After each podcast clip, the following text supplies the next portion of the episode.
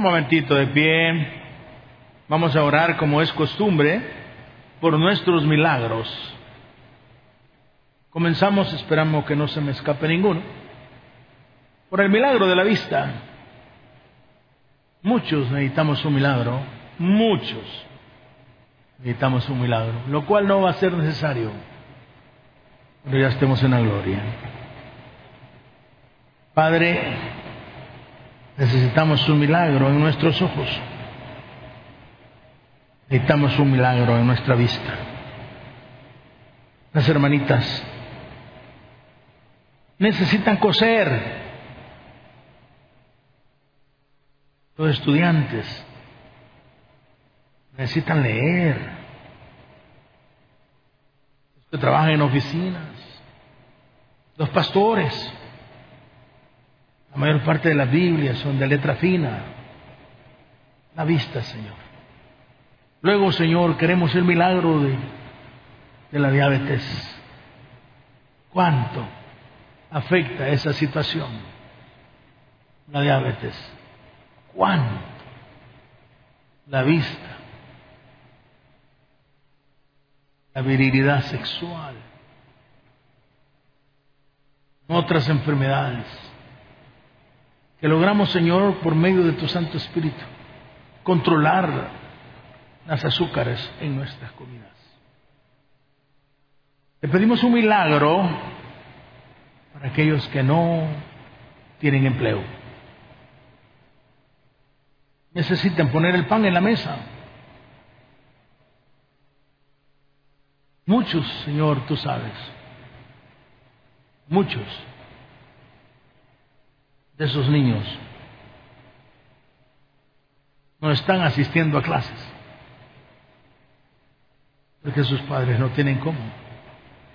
Te suplicamos también, Señor, el milagro para que rompas las cadenas, vicios, pasiones ilícitas, pornografía, todo eso es del diablo, fornicación libre, eso es servir a la carne, al diablo, borracheras. Y dijimos que en esta sección incluiríamos el temperamento para la familia y para el trabajo y para los vecinos, el carácter. Poder controlar esa culebrita que está dentro de nosotros, que nos suelta el veneno internamente pero nos lo pone en la punta de la lengua, como las culebras, para escupírselo a la gente y dañarnos hijos, esposas, esposos, empleados. Por favor, Señor, líbranos de eso.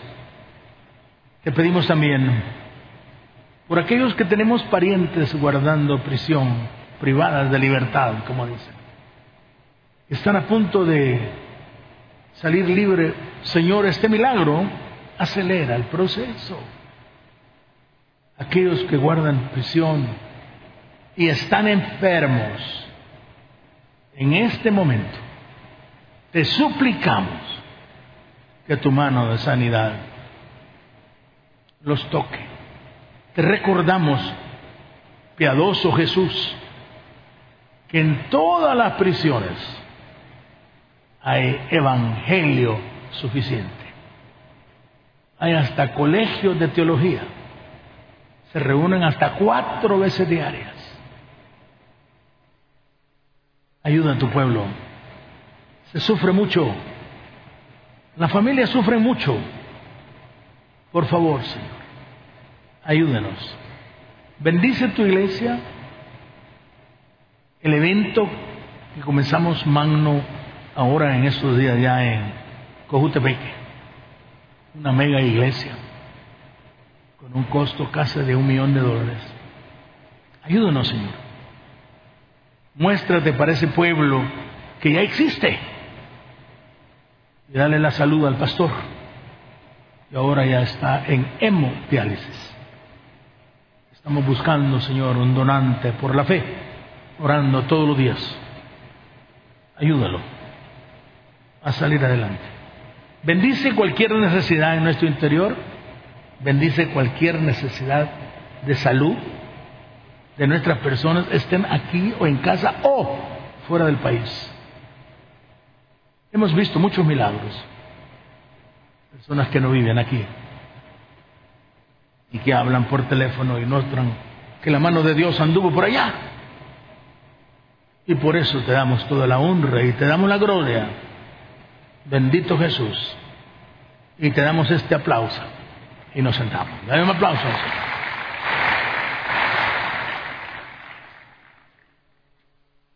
Bien, hemos tenido dos actividades extra. Espero me puedan regalar cinco minutitos. Porque este tema es, es importante para todos. Se trata siempre de lo que dejamos a medias el jueves de la fe. ¿El justo por la fe vivirá? No lo sabemos masticar.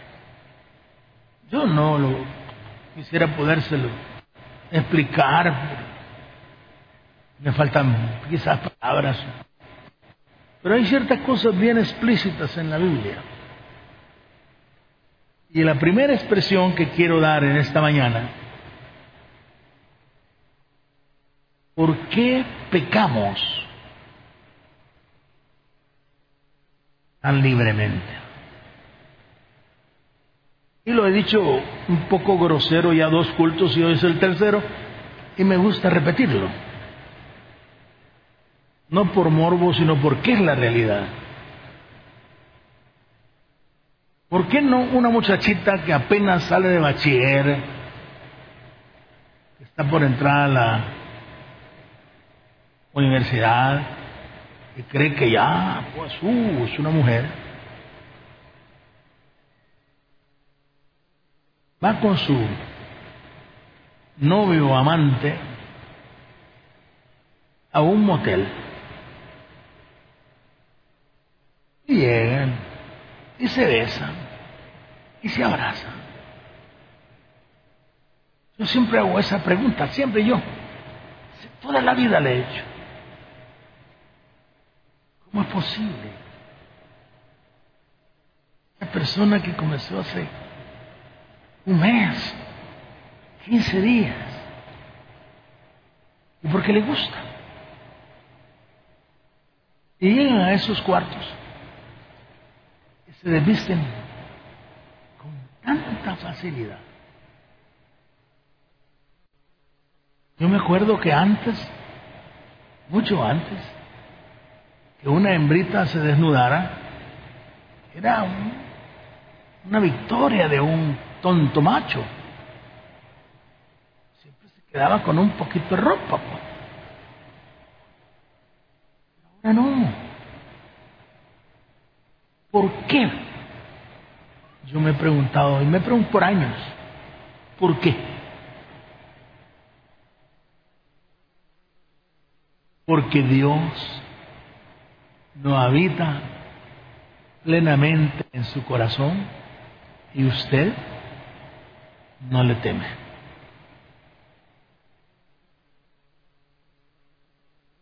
Para nosotros, varones, conseguir un levante e ir a hacer lo mismo a un motel, hasta venimos orgullosos y hasta compartimos con los otros demás chabacanes a quien nos fuimos a dar. Y usted hace lo mismo. Pero yo quiero ponerle una piedrita en el zapato que escuché yo en un sermón. Cuando usted está en cualquier cuarto, desnudo, con una mujer desnuda, y están ya en la cama, que es cuando más violencia sexual hay, De pie, pues abracitos y todo. Pero ya usted está en la cama. El acto sexual se inicia. Siempre, oiga bien, siempre, si quiere chequelo, en todo cuarto de dormitorio hay una silla. En los moteles también hay una silla. Algunas veces está un silloncito. ¿Sabía usted, amada hermanita, mi querido hermano, que en esa silla, en ese momento, está sentado el Señor Jesús?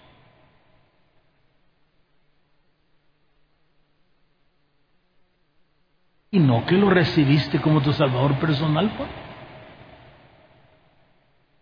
Entonces cuando te fuiste a motelar, se te salió, pues. O lo dejaste junto con el pucho de ropa que tiraste ahí.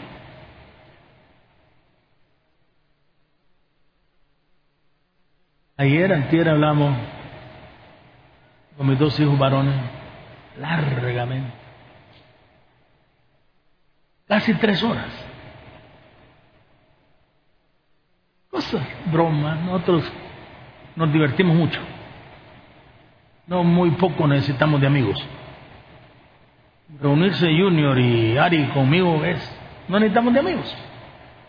Tenemos temas tan comunes, eh, tal vez algunas amigas, carro, moto, viajes, es. No necesitamos amigos. No necesitamos amigos. Entonces nos pusimos y llegó un momento en que hablando de cosas, de amores y cosas, yo les dije, yo siento una gran vergüenza.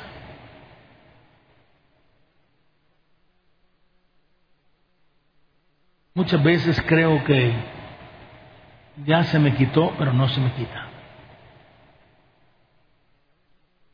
De haber vivido con Jesús sentado en esa silla. Ya me comprende usted. Qué vergüenza. Y simplemente porque, creo yo, porque Él mismo me dio el don de la predicación, no me quitó la vida sino que me la quitó tres veces, pero me la devolvió. Y todavía siento la gran vergüenza. Y le digo a mis hijos, ahora estoy casado con mi esposita, quien aprecio muchísimo. No tengo el valor de contestar una llamada. Ya no más. Y les dije yo a ellos, por lo menos, yo espero. De acuerdo a sus oraciones me podrán regalar de cuatro a cinco años más de vida. Ahí por los 81, 82, los mejores pastores que yo conozco de años en Estados Unidos, todos el Señor los llama a su presencia. Desde los 74 años comienza, depende de lo que tengan. Pero siempre se van de los 81 a los 84. No anda dejando pastores de 90 y tantos, no hay muchos. A no ser que estén en una finquita. Yo digo, los últimos años de mi vida Yo no quiero vivir así. Porque me avergüenza y eso quiero causar en usted.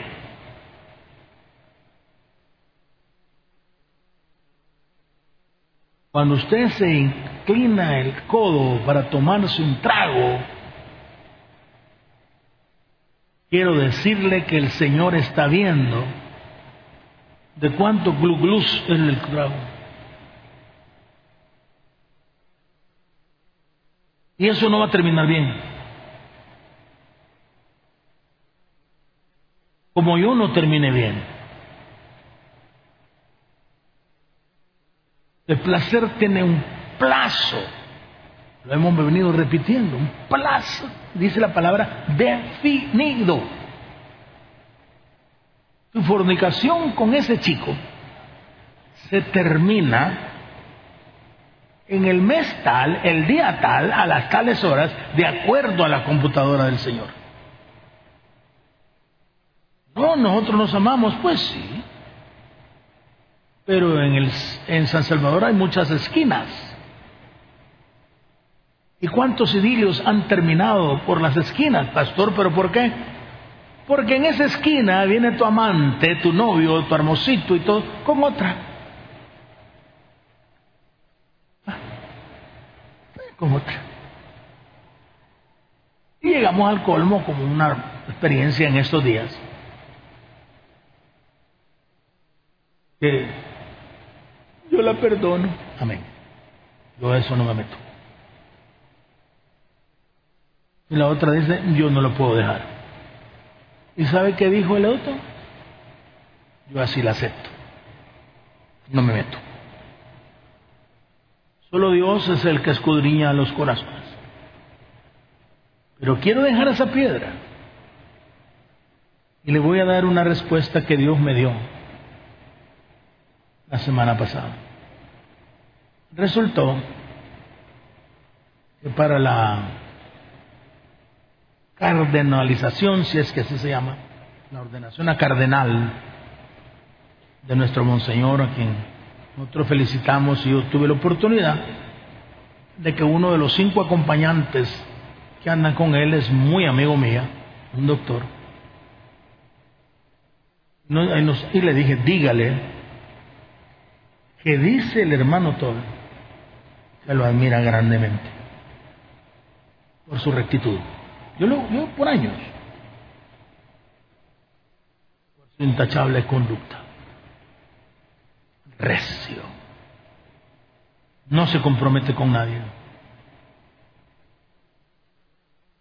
Siempre a favor de los pobres, a favor de la iglesia, pero no es radical. No, no es radical. Mantuvo. Y después, le quiero decir algo más. Nunca que yo conozco le ha faltado el dinero porque Él es el presidente de Cáritas para El Salvador. Toda la ayuda alimenticia en leche, en él, que entra al Salvador y otros lugares de Centroamérica, y Él es el presidente. Cuando yo conocí esto, sus bodegas están en San Vicente. Maneja plata como la que usted no, no tiene idea. Y sin embargo, se hizo párroco, ¿sí? lo nombraron párroco, en sustitución de Monseñor Uriosti, que ya está muy mal. En la iglesia de San Francisco, ahí en el centro de la ciudad,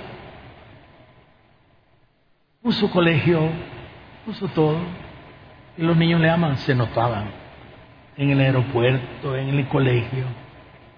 Y decían, ¿por qué? La pregunta viene ahora, dice, ¿por qué una persona puede resistir y otros no? Y más todavía, en los días de la cardenalización de nuestro ahora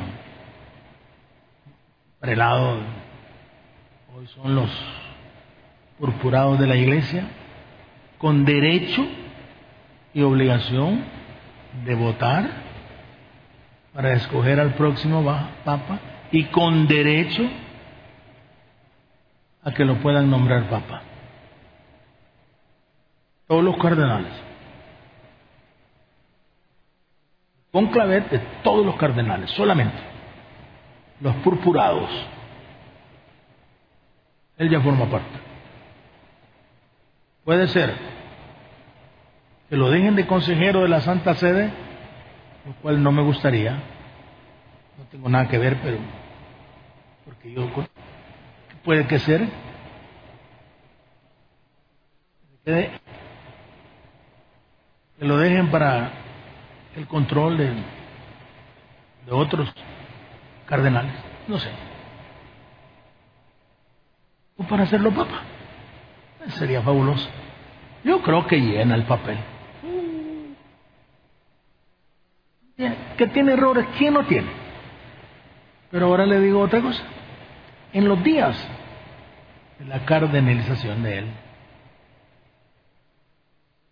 el Papa Francisco es duro, es jesuita. Súper, súper, súper, súper. No es comunista, pero va con los pobres.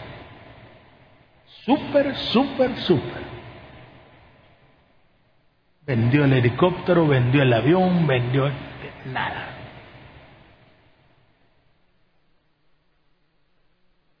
antes tenía avión propio y todo esto. Pero esos días, de la semana pasada, el Papa Francisco, a quien yo respeto mucho, despidió del Vaticano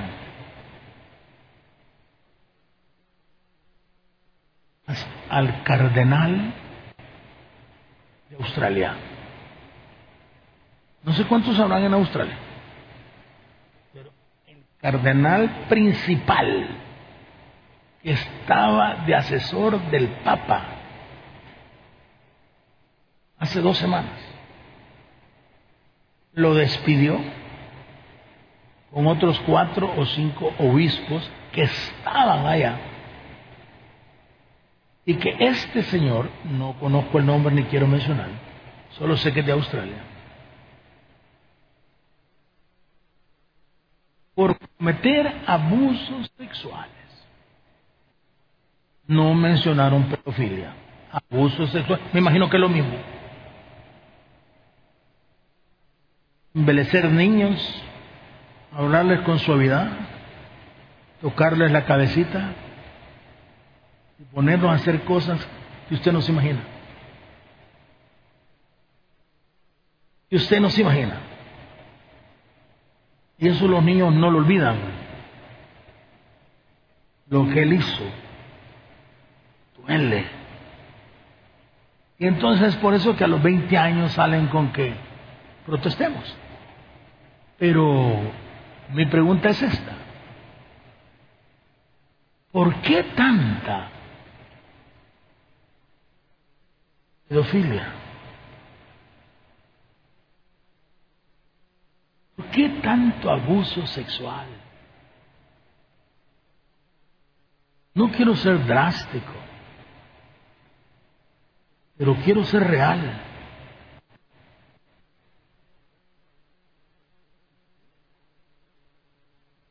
Es que un adulto casi viejo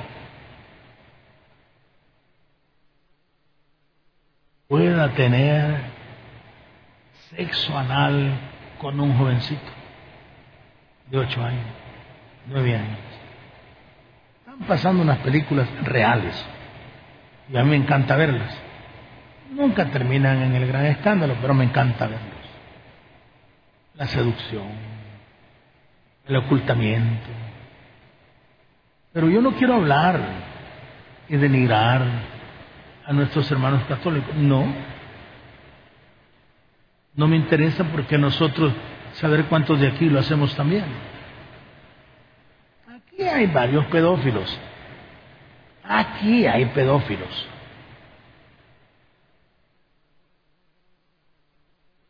Y uno por allá afuera que le dije, si te llevo a ver en iglesia.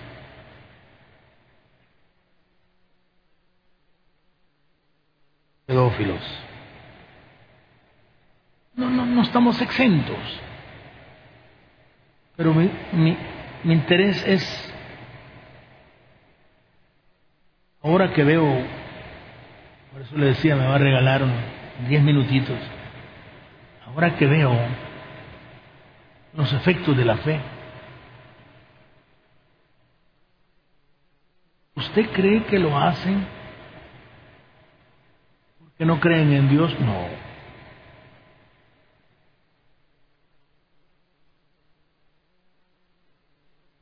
si no creyeran en Dios, no se escondieran. Lo harían como lo hacemos nosotros. Allá va usted con una chamaca, entra a su apartamento, así lo haría, pero no. Hay lugares específicos, horas específicas, citas específicas. Se me viene a la mente a un sacerdote que lo descubrieron porque cada vez que abusaba de la criatura, le regalaba una copa de vino. Y la madre era muy, muy, muy católica, muy católica. Y esos días siempre llegaba con olor a vino a la casa. Y así lo descubrieron. Y solo lo cambiaron de parroquia, que es lo que han hecho. Esto, señor cardenal, se le culpó también de haber cubierto a los otros cinco o cuatro obispos no haber dicho nada. Ahora volvemos a la pregunta. ¿Por qué lo hacen? ¿Son creyentes? No lo sé. ¿Por qué lo hacen? Porque no creen en Dios. Para salvación tal vez, como muchos de nosotros. Yo creía para salvación, pero era un pecador. Yo creí, como nosotros los bautismos, bautistas, somos tan arrechos, ¿verdad? Salvos siempre salvos, la salvación no se pierde. Entonces hagamos lo que venga. Y a mí hasta que me entró la vergüenza, decidí. Y pasé no me estoy jactando. Siete años.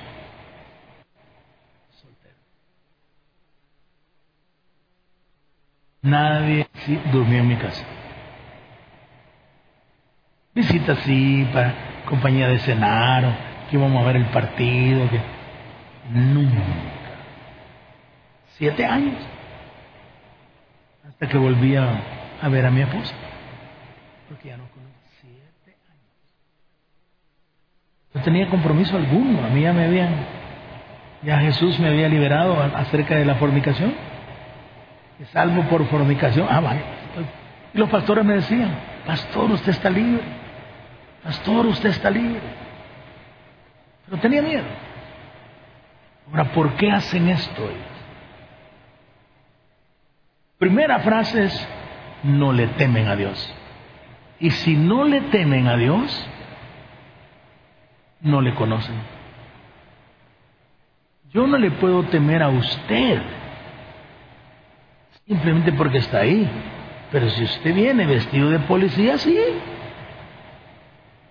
Así sucede. Somos religiosos. Le dije el jueves. Religión es un compendio de normas creadas el hombre para tratar de llegar a Dios. ¿Y nosotros qué somos? Creyentes.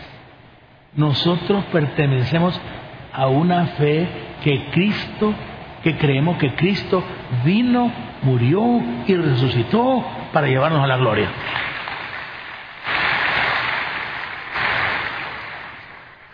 La solución que dan mis hermanos es temporaria. Y yo le digo, yo he estudiado todo. Yo tengo un doctorado en teología y otro doctorado en filosofía. Y el de filosofía está amalgamado con un doctorado en filosofía y consejería. Busco las cositas. Y le pregunto a Dios. Y le pregunto. creían en el dogma de la organización. Creían en la multitud y la, bueno, la, el respaldo de la iglesia. Ellos no. Ellos no. Lo peor de todo es que lo hacen año tras año tras año. Pero ahora resultó una cosa,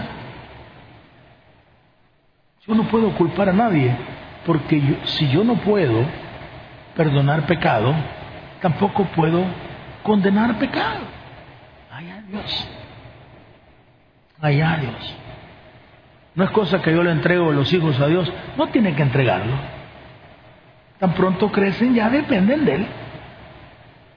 Usted no va a estar regañando a un babo de 27 años para que venga al culto. Mi hijo tiene 27 años, y se lo menciono. Hoy hablamos por va a venir al culto, ahorita me estoy bañando, me Eso es todo. Pregunté si va a venir. Ah, que no vaya a fallar. No. no mencionó nada. No. ¿Por qué? Esa disciplina no le corresponde a usted. Le corresponde a Dios. Ufo. Cuando el Señor dice que el Padre no será responsable de los pecados de los hijos, sí, algunas veces sí cuando están pequeños porque usted no los corrigió. Pero cuando usted los ha educado tantos años en una iglesia y decidan enfriarse, no se meta.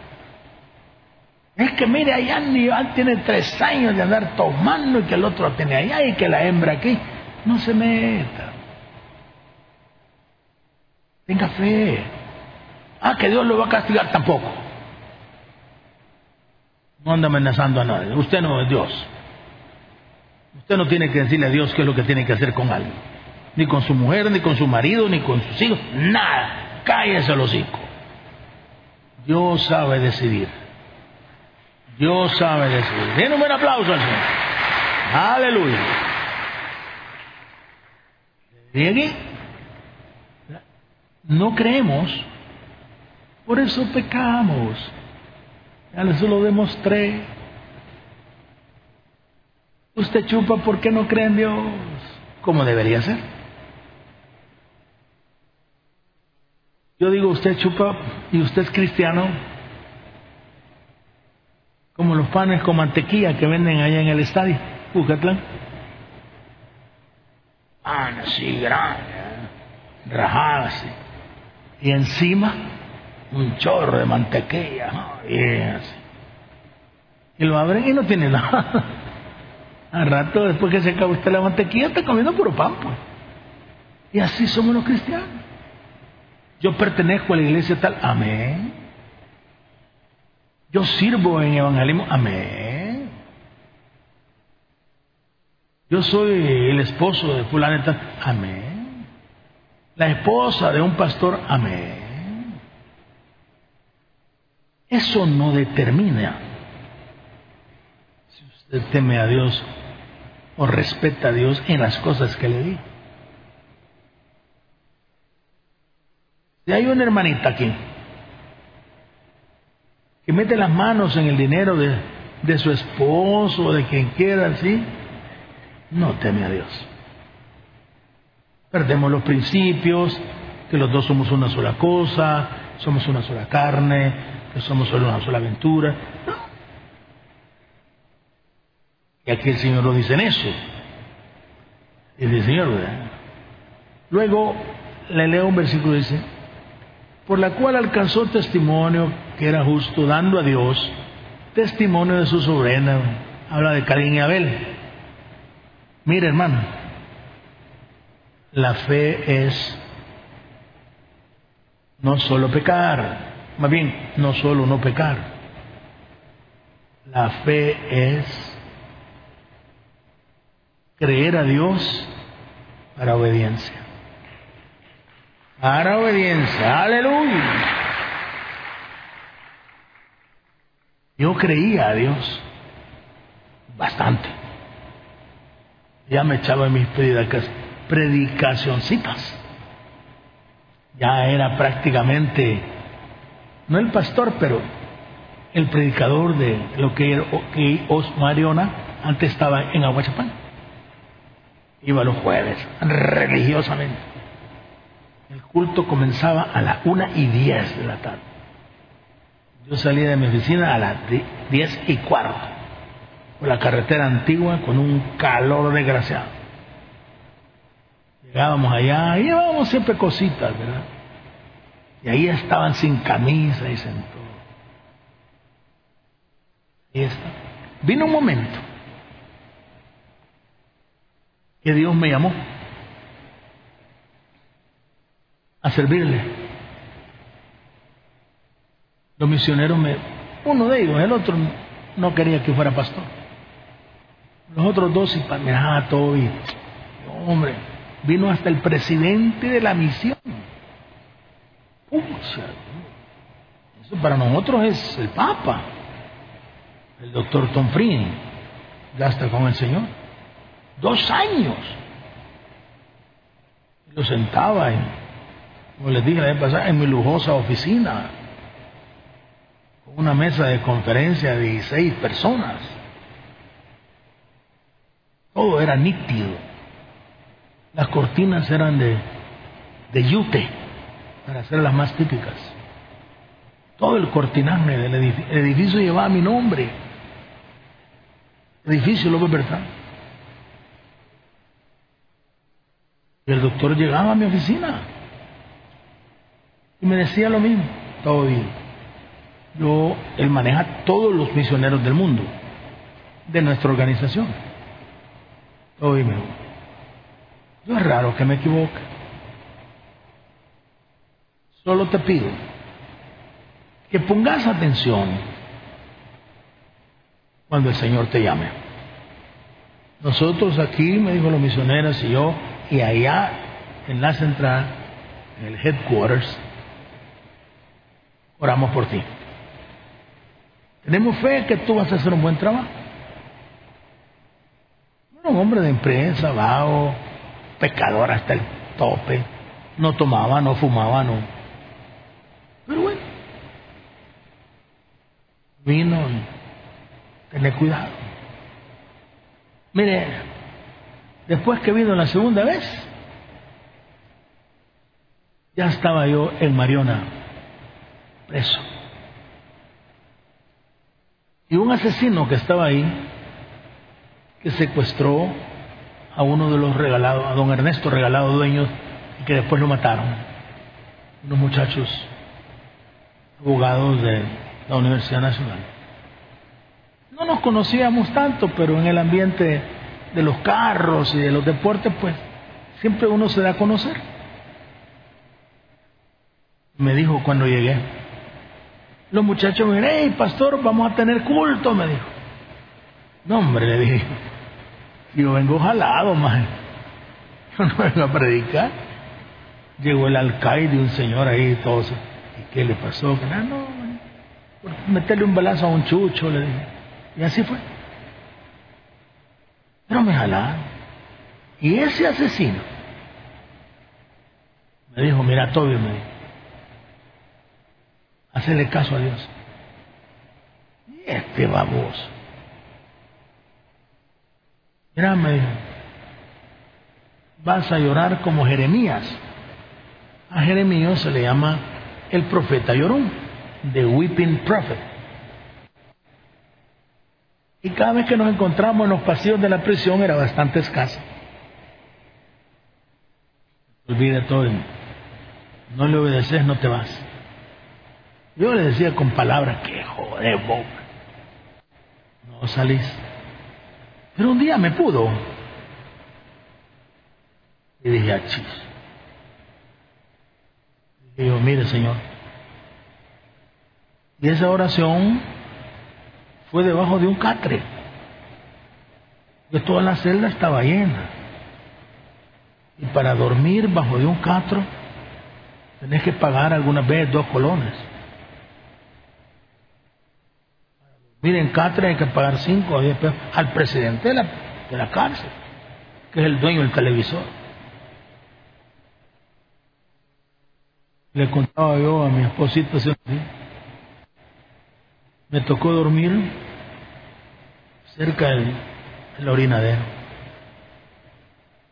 Y no era un urinario alto, no, un urinario de piso, ahí el hoyo.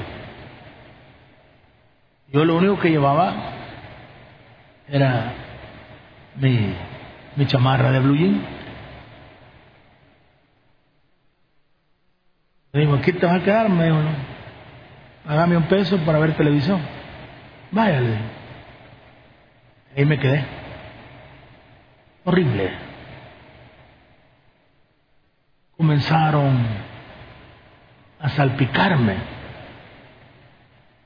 los orines. Yo la chumpa la había doblado para hacer la almohada y la tuve que quitar para taparme.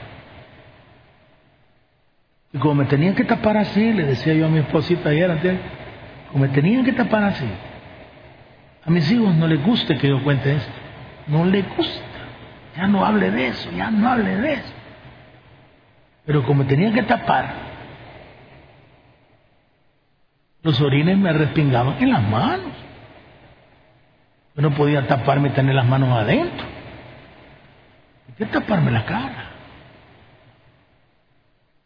Entonces dije yo, bueno, el tonto a señas y el burro a falos.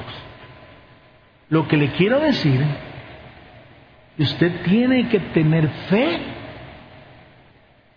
para cuando Dios le dé una orden. Cambiemos al hermano todo. Yo hice lo que me dijo el muchacho, dije al Señor que sí, ese sábado me sacaron. Yo creí que no salía y oí el famoso llamado que nunca se pierde. Fulano, López Bertrán, a la puerta 4 con todo y chivas. Eso es que ya te vas. Y cuando dices con todo y chivas es porque tienes que regalarlas, pues. Regalas tu cepillo de dientes, regalas tu chinela, regalas todo. Yo regalo chumpa si ya te vas. No le dice, le dije al Señor, te voy a servir. Yo, oiga bien, no había creído en que Dios lo llama a uno. No había creído. Me mandó emisarios, que puede ser también, y no les creí. Me mandó a la mamá de Tarza en nuestra organización, un hombre simpatiquísimo campeón de boxeo en la Marina de los Estados Unidos, como Mickey Rooney, chiquito, gordito. Dos años vino, distintos dos, y no quería ir. Y fue un asesino que usó Dios, como la mula, ¿verdad? Que le habló a, a Balán. ¿Dónde vas? Le dijo la mula. ¿Y cuándo? ¿Y cuándo ha hablado un burro? Por poco le decía así, los burros, burro con burro nos entendemos. Y me dijo, hice lo que me dijo y aceptamos. Entonces lo que yo quiero es, veamos la fe de un llamamiento. Porque yo quiero que aprenda usted esa fe. La fe de un llamamiento. Noé. El Señor le dijo, mira, hacerte un arca así, guardar unos patos adentro bla, bla, bla, y la calafateas y andar donde conseguir la, madera y meterte con tus hijos y, terminarla y que va a llover. Y no José, eh, digo, no, eh, y se puso a hacerla. Obedeció por fe a la voz del Señor. Y se vino la lluvia y los que obedecieron, lo mismo, se salvaron. El que los que no obedecieron, no hubo segundo chance, fíjense. El predicador ha terminado su mensaje.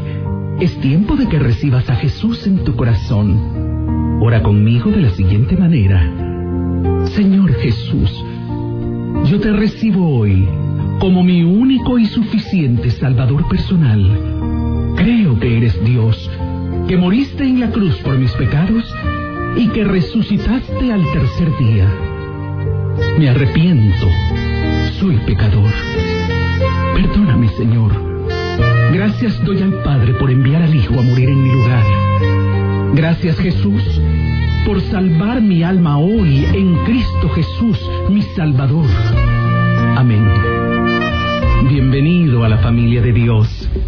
Ahora te invitamos a que te congregues con nosotros.